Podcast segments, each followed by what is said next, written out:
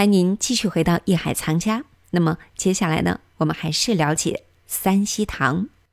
三希堂是乾隆皇帝赏画读书的地方。乾隆皇帝曾说道：“朕自幼生长宫中，讲诵二十年，未尝稍辍，是一书生也。”看书赏画是乾隆的爱好。那么，被乾隆皇帝珍爱不已的东晋王洵的行书真迹《博远帖》，被保存到现在，经历了怎样的辗转，才又回到了三希堂呢？好，接下来让我们继续了解。欢迎走入艺海藏家。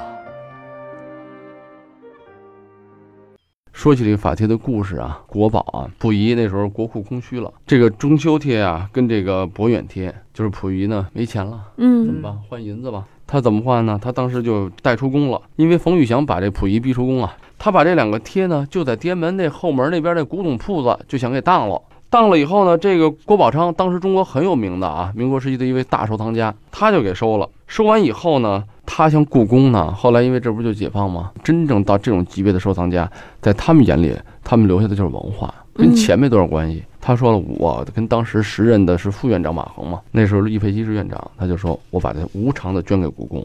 捐给故宫呢，故宫这当然欣然的就接受了。可是呢，这个时候呢，郭宝昌呢去世了，他的儿子就拿到了。他儿子呢，就不像他老爹这境界这么高了，嗯就说什么说呢？你给我一点微薄的报酬，给我一点儿，那我就把这捐给你们，我也捐，我也给，但是我呢，就是我没不钱呀能无偿的啊我给，我对，给我一点微薄的报酬。那按现在来说，这种国宝给多少都值。可嗯那个时候确实也是故宫呢，还是在刚刚的起步阶段，举步维艰呀。那时候还打仗啊，没有钱呀。就在这价钱没有谈好的时候，他儿子呢就把这个东西带到香港去了。嗯这带到香港以后呢，他也要生活嘛，他把这个东西就押给了当时的香港的银行。押给香港银行以后呢，这个东西就回不到故宫了。这个怎么办呢？他们做生意可能这个东西建国了，时间就流逝了。流逝了以后呢，这就被这个周恩来周总理知道了。当时时任这个文物局的局长就郑振铎，嗯也是我们的捐献大家。每讲到这一个人物，实际在历史上都有痕迹。当时郑振铎的朋友，因为郑振铎以前在香港，他呢就是印书馆没管，他就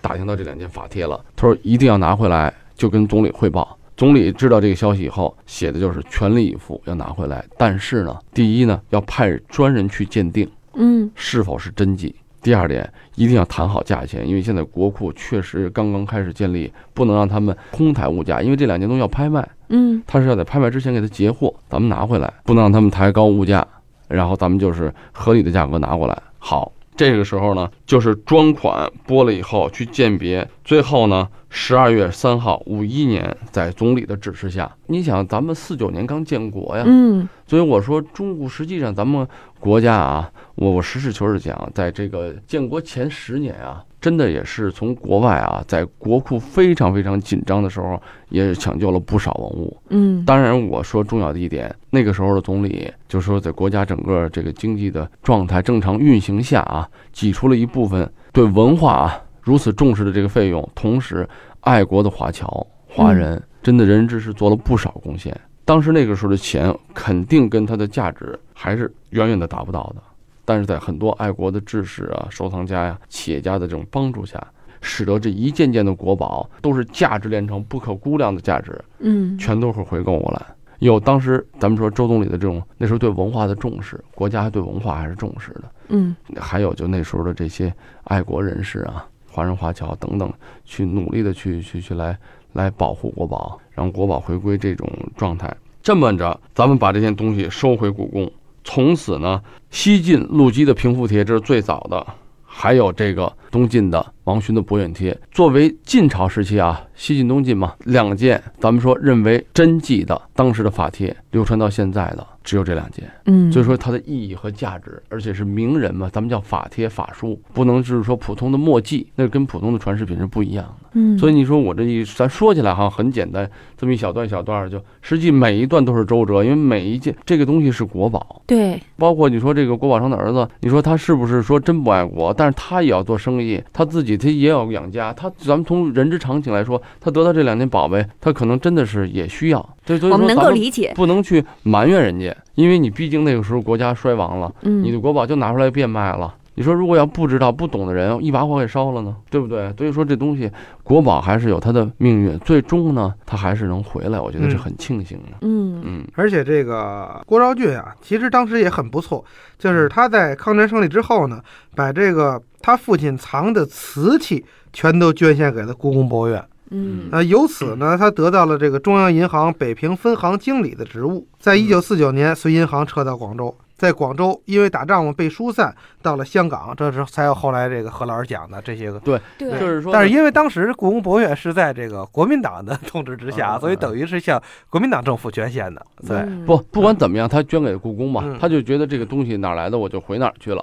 他也确实是从那个收藏的角度，但还有一个最重要的问题就是瓷器是不便于携带的。嗯，嗯这两件法贴就跟当时这个陆机的平复贴似的，当时那个张伯驹就可张伯以驹塞可到以衣服塞里到。这个棉袄里头，嗯它就是也方便。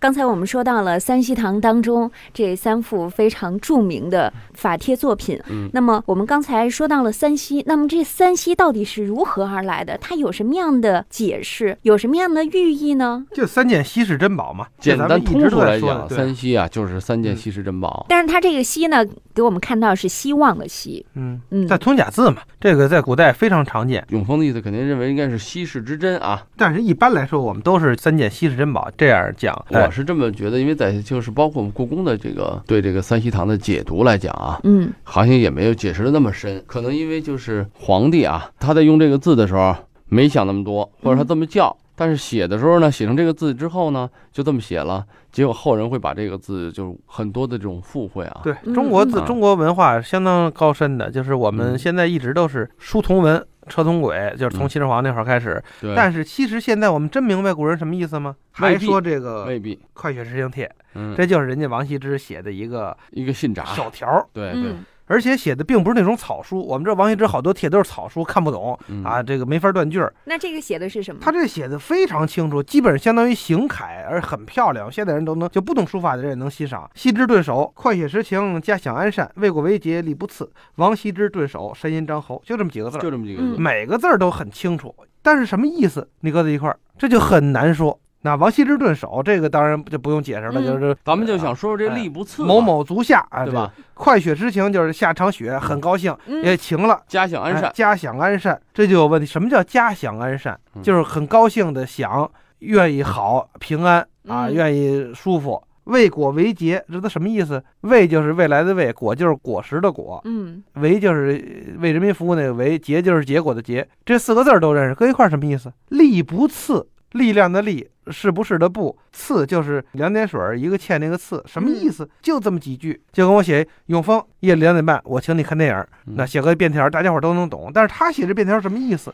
嗯，就经过了启功先生啊等等吧，很多解先生读啊的分析解解读读，到现在也没没有一个权威的啊，就解是释嗯包括这个吏不次吧。你要看，有人就解释什么这吏不次就指什么送信人是吧？嗯古代旅行走到某处停下来就是指什么次，就是说这个表示旅程的段落，吏不次啊，就走了一段一段的怎么样？嗯但实际上呢，还有后人就解读，实际上他说的吏不次就是精神没达到，嗯，就是这个客套话，有点力不从心。哎呀，你看什么东西？王羲之写的这个《兰亭集序》非常好理解，对啊，因为什么？它是经过思考的，从它的开始文章啊，一直到它的结尾，每一段几乎咱们说有个别的小的一些，就是上下意思的一种含义的一些区分，没有什么大问题。反而这个便条就跟咱们平时口语啊。对对对，哎，咱们现在写一个文章，肯定写文章说什么我今天某月某日我怎么怎么样，我干什么了？这种随随便便的，咱们说变迁中啊，也能体现出这一代大师的风范。确实来说，这三件宝贝是乾隆所最钟爱的，所以嗯大家很正常的理解就是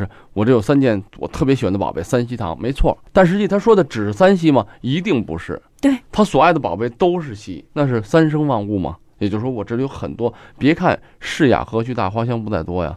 我这个虽然是很小的一个小房间，嗯，但是我这里有无数珍宝，这种珍宝是渗透着乾隆对艺术、对文化的这种热爱。所以咱们理解这东西，第一，咱们不去咬文嚼字啊，但同时咱们也应该更深刻的理解。我觉得就是古人啊，在用字用词的时候，嗯实际上他确实是有用意的。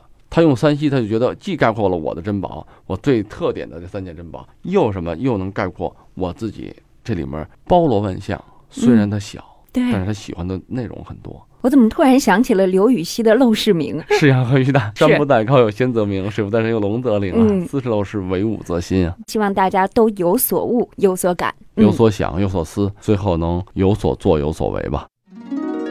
艺海藏家正在播出。这里是艺海藏家。感谢您收听本期《艺海藏家》，欢迎关注我们《艺海藏家》节目同名公众号，这里会有节目同期录音以及文字、图片内容，可供您随时欣赏了解。我是永峰，代表制作人王鑫，感谢您的收听和关注，下期我们再会。本内容由喜马拉雅独家呈现。